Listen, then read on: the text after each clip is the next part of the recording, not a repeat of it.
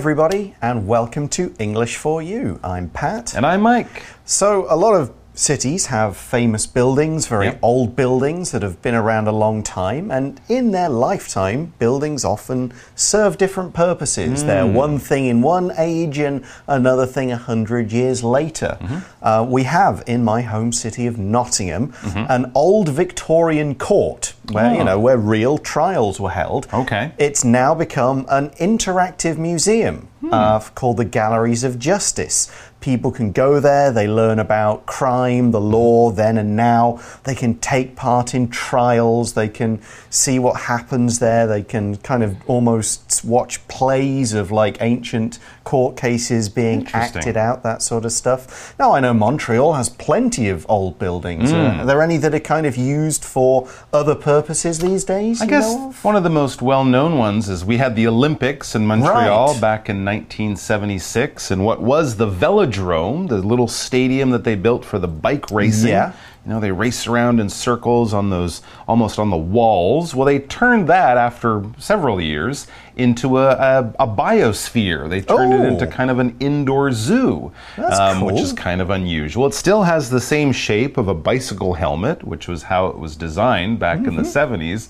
But now inside, I think they have areas like a jungle area and sort of a northern Arctic area. And it's unusual for me too, because I used to go there to sign up for my school classes back in college when they weren't using it for anything. Very so it interesting. went from a, a cycling stadium to a s- thing for nothing. College And building. A college, not even a college, just a big building for students to go to every year to sign up for classes. Uh-huh. And then it became an indoor zoo. So there you go. You can breathe life into all sorts of old buildings and change really what they're used for, um, just with a bit of imagination and uh, hard work. Yeah, and we're going to read about one such building in today's Hmm. article. Let's check it out.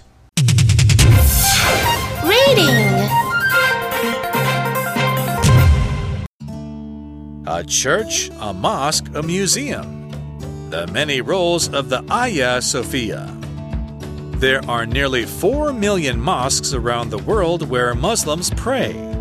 One of these stands out for the role it has played in politics and culture for nearly 1,500 years.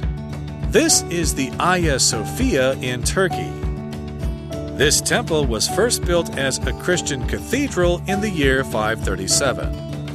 When Muslim rulers took over the area in 1453, the church was turned into a mosque. Turkey's government became non religious about 100 years ago and turned the Hagia Sophia into a museum. By acting as a place of historical interest, it taught visitors about Turkey's peaceful religious coexistence. The current Turkish government recently decided to close the museum and reopened the Hagia Sophia as a mosque. Christians, including the Pope, are bothered by the move. Many countries around Europe believe that the building should be a neutral place of religious respect. They are pressuring Turkey to reverse the decision. However, because religion has entered Turkey's politics once again, the Hagia Sophia will likely remain a mosque for years to come. So, we're going to start this article by hmm. looking at the title, and the title is A Church, a Mosque, a Museum hmm. The Many Roles of the Hagia Sophia.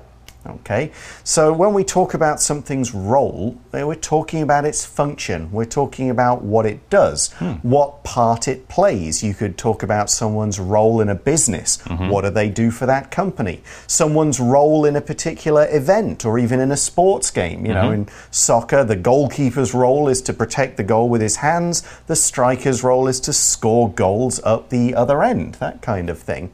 So here's another way we can use this word. For most young people, their smartphones play an important role in their social lives. So they ah. play a big part, they're very important to them.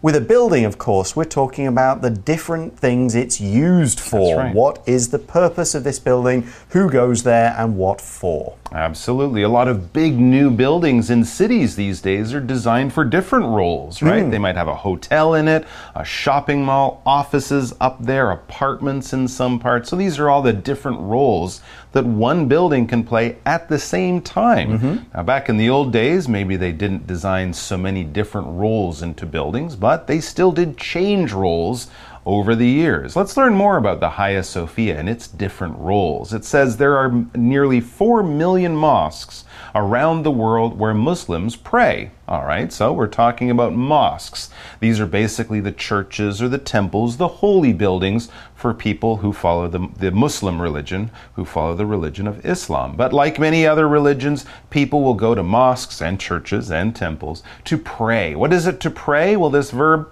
basically means to kind of speak with God or the gods, to communicate with God. When you have a problem and you're a religious person, you might want to go and talk to God, to make a wish, to ask for help, to ask for guidance, you know, something like that. And you can do it by closing your hands, going down on your knees, using some sticks, just thinking in your mind, but you're basically communicating in some kind of way with some kind of God or God, some kind of spiritual or divine being. For example, before the big game, some of the players got together to pray. You sometimes see this in, Yep. uh, in different types of sports, right? Yep. The players will pray just for bravery and strength and maybe a bit of good luck. Exactly. So there are millions of mosques around the mm-hmm. world, big ones, small ones, famous ones, and so on. But as the article says, one of these stands out for the role, and there's that word again, mm-hmm. for the role it has played in politics and culture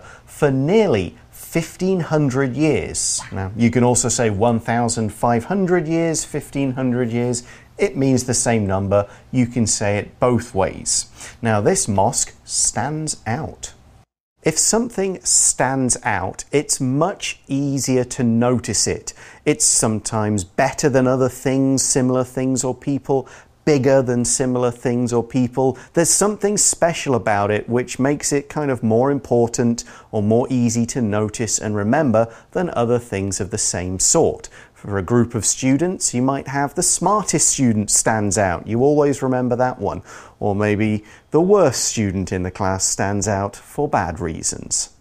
So, this mosque that stands out, well, we know what it is mm-hmm. because it was in the title of today's article. That's right. So let's go over it again. It says this is the Hagia Sophia in Turkey. That's the name of it. That's what you'd ask the taxi driver to take, the place you would ask the taxi driver to take you. And of course, I'm sure you've seen pictures of it, but you might not know the name. And yeah, the name is a little unusual. Hagia Sophia, this kind of comes from the Greek. I believe the Turkish is a little bit more Hagia Sophia, hmm. but either way, don't say the H A G. It's not pronounced that way. It comes more from the Greek or Turkish pronunciation. So Hagia Sophia in Turkey. And yes, we're talking about the great country of Turkey. This is a country that's very interesting because it sort of serves as a bridge between Europe and Asia. It's one of the few countries that we consider as being part of both Europe and Asia. Russia, possibly, but it's huge. Turkey is not anywhere near as big as Russia, but it sort of sits on that borderline between Russia, uh, sorry, between Europe and Asia, right in the in the north of the, the Middle Eastern region as well. So it's been a mm-hmm. very important country and has a long history going back thousands of years. Yeah, let's look at a part of the history of kind of the country, but also mm-hmm. specifically of the building.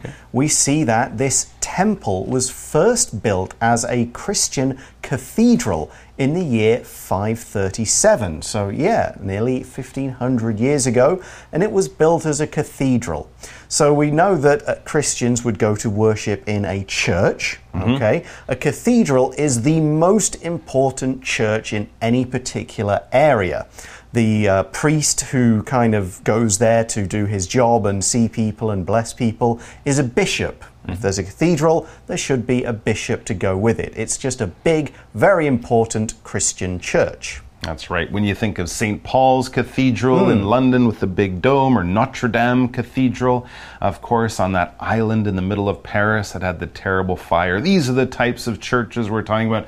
They're big and often they have histories that go back hundreds and hundreds of years because they are so important. Now let's learn more about the history. So it was first built 1500 years ago as a Christian cathedral, and then we learn when Muslim rulers took over the area in 1453, the church was turned into a mosque. All right, so about a thousand years later, the Ottoman Empire, I believe, took over mm-hmm. Turkey, and you know everything changed from sort of being Christian dominated to being Muslim or Islamic dominated, but the building stayed the same. It was the role of the building that changed. It was still a holy place, still a religious place where people went to pray, but a different type of religion. And it also changed names from a church or a cathedral to a mosque, which is the Muslim name for a holy building like that. Now, when we talk about taking over something or taking something over, this is basically when sort of the people in charge change, when the bosses change, when the rulers or the leaders change. Now, back in the old days when countries had wars and invasions and things like that, if one king invaded another country, there's a big war, and, and this, this new king won the war, they would take over that country. These days, of course, we don't take over things with war so often, hopefully not. But, you know, if one company comes in and buys another company, they will bring in new bosses and managers, and that new company will take over. Everything might stay the same, but the people in charge, the people at the top, will be different. Okay, so uh, Turkey hasn't always remained the same since that time, the last sir. 600 years ago. We see that Turkey's government became non religious about 100 years ago and turned the Hagia Sophia into a museum.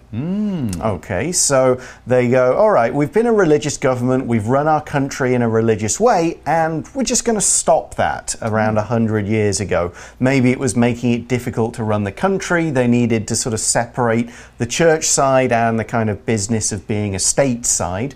Uh, so they stop being religious. If you are religious, you it's either something to do with a religion or you are a person or group who believe in that religion and follow the commands of that religion. So if you're a religious government, you say, well, our country's rules are the rules in our religious book. Everything we do has to be what it says we should do, even if that's not maybe the best idea for how to run a country. So that's why they were they became non-religious. They said we're going to stop following the religious book's rules and try and do things a little differently. Here's another example of how we can use religious. It might look like a religious building, but it's actually a big library. Ah, it looks like somewhere you might go to pray, but in fact, you go there to read and borrow books. Very interesting. All right, so by acting as a place of historical interest, it, this is Hagia Sophia, the cathedral or mosque, it taught visitors about Turkey's peaceful religious coexistence. So again, the building was so beautiful, so old, people still liked it. They didn't want to knock it down and change it into something different. They kept it around, but the role that it played, what it was doing in the country, in the society, that changed. It talked about uh, Turkey's very changing religious existence or just its existence. When we talk about something's existence, we talk about just basically how it is. It is something. It is there in the world. It is a real thing, all right? How do you prove your existence? Well, you might say, Hi, here I am. You can see it's me. I'm not just a fake name on the internet or something like that. So, existence is one of those words that it's kind of hard to pin down, but basically, we're talking about if something is real, if it exists in the world. It's not in your imagination, it's some, not something you just made up or dreamed or something like that.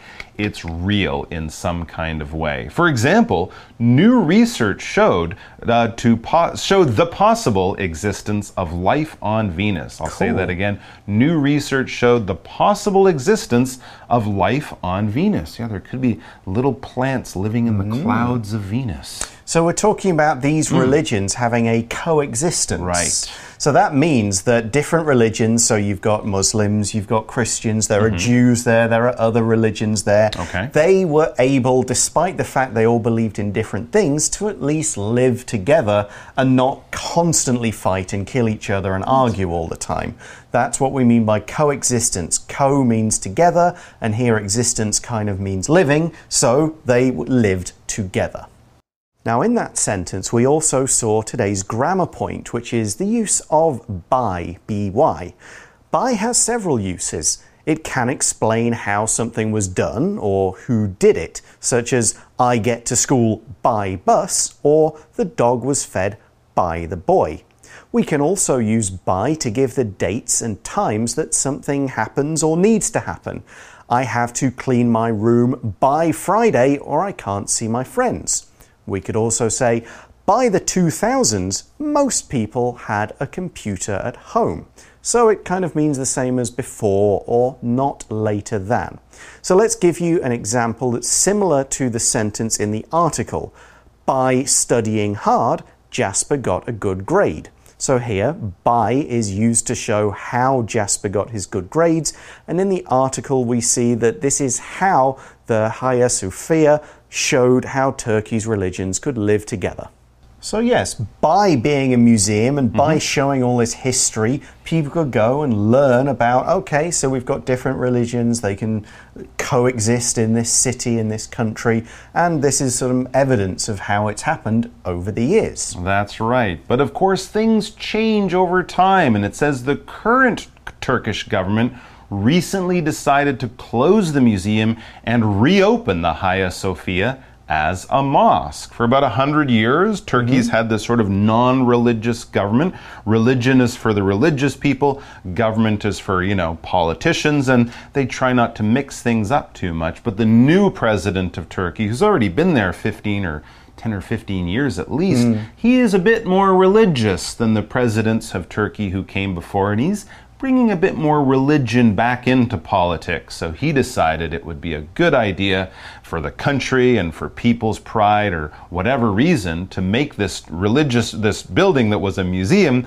back into a religious building or turn it back into a mosque. Okay, now this may have been popular with the Muslims of Turkey, but we see that Christians, including the Pope, are bothered by the move. The Pope, of course, is the head of the Catholic Christian Church, mm -hmm. the guy in Rome with the white outfit who kind of waves at people and is the sort of leader of that particular group of Christians. Francis I, or that's, Francis at the moment. That's right. And many countries, we read, many countries around Europe believe that the building should be a neutral place of religious respect. Yeah, when religion and politics get sort of mixed up together, it does tend to make people a bit more nervous mm. because the rules are changing and we're not sure what that's all going to mean. So they're kind of thinking, you know, this has been a museum. It's been kind of a neutral building, at least in terms of religion for, for a long time. Some people would like to keep it that way. If something is neutral, it's basically not taking sides. It's not saying, I like this, I'm going to support this this. Imagine you're watching a baseball game and two teams are playing and you don't know anything about baseball and you don't care who wins and your friend says, "Who are you cheering for? The Red Sox or the Yankees?" and you go, I don't really care. You could say you're neutral. You might still enjoy the game and be happy if one team wins, but if one team doesn't win and another team does, well, you don't really care. You're kind of neutral. You're not taking sides. You're like Switzerland when it comes to wars. Mm, Famously, exactly. Switzerland doesn't take sides in wars, they're neutral. Okay, so many countries think, well, maybe you should keep it as a museum, and we see that they are pressuring Turkey to reverse mm. the decision. So if you try to pressure somebody into doing something, you're trying to kind of force them to make this decision. You could be using kind of threats, you could be trying to use logic, you could be trying to make someone feel guilty, but you're basically bringing some kind of force on somebody to make what you want happen. For example, my boss is trying to pressure me to work on Saturday. He's saying things like, everybody else is working, Oh, come on, you, you want to be a good company guy, you should work. And if he's really pressuring you, he says, You work on Saturday or you're fired. That would be really pressuring someone. So here, countries mm. are pressuring Turkey to reverse what they've done. Mm, yeah, if you reverse, basically you go backwards. You go back the way you were. You do a 180 degree turn and you head back. Of course, in a car, if you reverse, it's one of the one of the speeds or one of the gears on a car, right? D is drive, that's to go forwards, and if you're trying to get out of a parking spot, you'll put it in R. That R is for reverse, it's to go backwards. But of course, we can reverse in other ways. If I walk backwards, I'm reversing, obviously. But if you change your mind, if you said, Yeah, I'm not going to go to the party, actually, I am going to go to the party, Oh. I've just reversed my decision. I've just done the opposite of what I was doing. Okay, so they say, come on, Turkey, change it back. Please change it back. You better Mm-hmm. Reverse that change it back. Yeah. But we see in the article that, however, because religion has entered Turkey's politics once again, the Hagia Sophia will likely remain a mosque for years to come. So here we see the word remain. If something remains in a particular way or state, it stays that way. It doesn't change, it doesn't move, it doesn't do different things, it just stays the way it is or the way it has been for a while. If you remain in Taiwan like we have, we've been here a long time. We've not left, so we could say we're remaining in Taiwan. We have to now because of COVID. Yeah, we can't really go anywhere. but let's give another example. Even though she had apologized, Matilda remained angry with her sister. So hmm. she was still angry. She didn't change after the apology. And it looks like the Hagia Sophia will be a mosque for years to come. It will stay that way or remain that way, yep, for years to come. This basically just sort of means for many years into the future. We don't exactly know how long, but it probably won't be tomorrow or next week or even next month. It will probably be quite a while, all right? But we don't have a precise date. We don't know exactly when it might change, but don't hold your breath. Don't expect it to change by next spring or something like that. Okay, well, that is the end of the article. So let's go to our For You Chat question.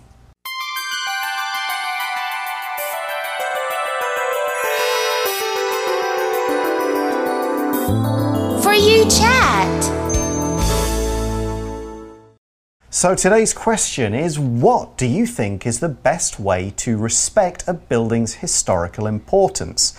And we've got a kind of example here. For instance, should an old temple always be a temple, or could it become something else to teach people about its history? That's a tough and interesting question because, of course, times do change, right? I mean, if an old temple is just sitting there and no one's using it to pray, should we just keep it that way, frozen in time?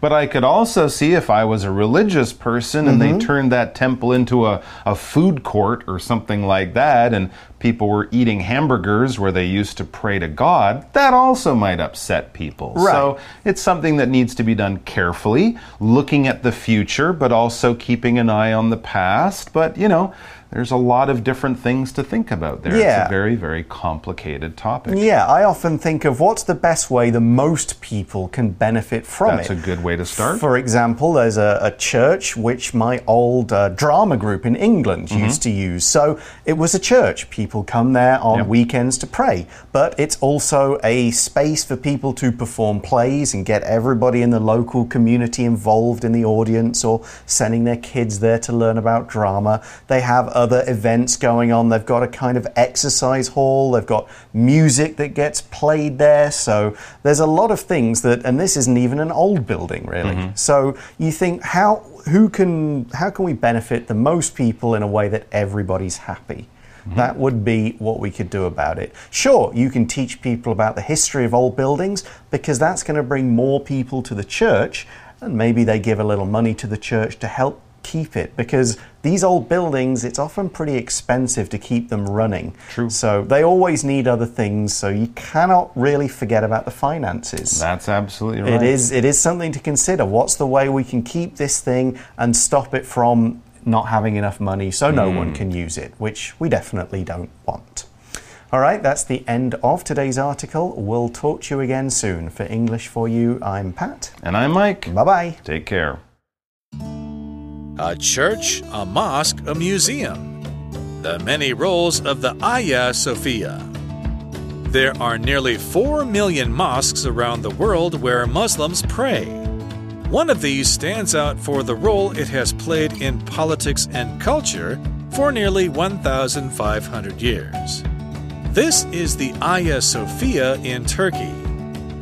This temple was first built as a Christian cathedral in the year 537. When Muslim rulers took over the area in 1453, the church was turned into a mosque. Turkey's government became non religious about 100 years ago and turned the Hagia Sophia into a museum. By acting as a place of historical interest, it taught visitors about Turkey's peaceful religious coexistence. The current Turkish government recently decided to close the museum and reopen the Hagia Sophia as a mosque. Christians, including the Pope, are bothered by the move. Many countries around Europe believe that the building should be a neutral place of religious respect. They are pressuring Turkey to reverse the decision. However, because religion has entered Turkey's politics once again, the Hagia Sophia will likely remain a mosque for years to come. Vocabulary Review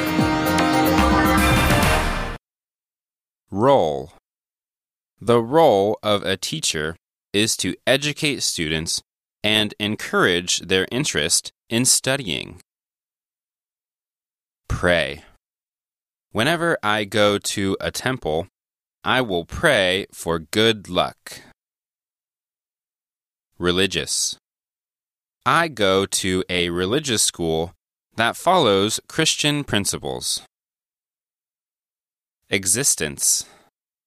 Ever since I saw my dad putting gifts under the Christmas tree, I stopped believing in the existence of Santa Claus. Pressure. My boss pressured me to stay late at the office without being paid for my time. Remain. I noticed everything has remained the same when I visited my old high school many years after graduation. 智慧小补帖。 Neutral. Reverse.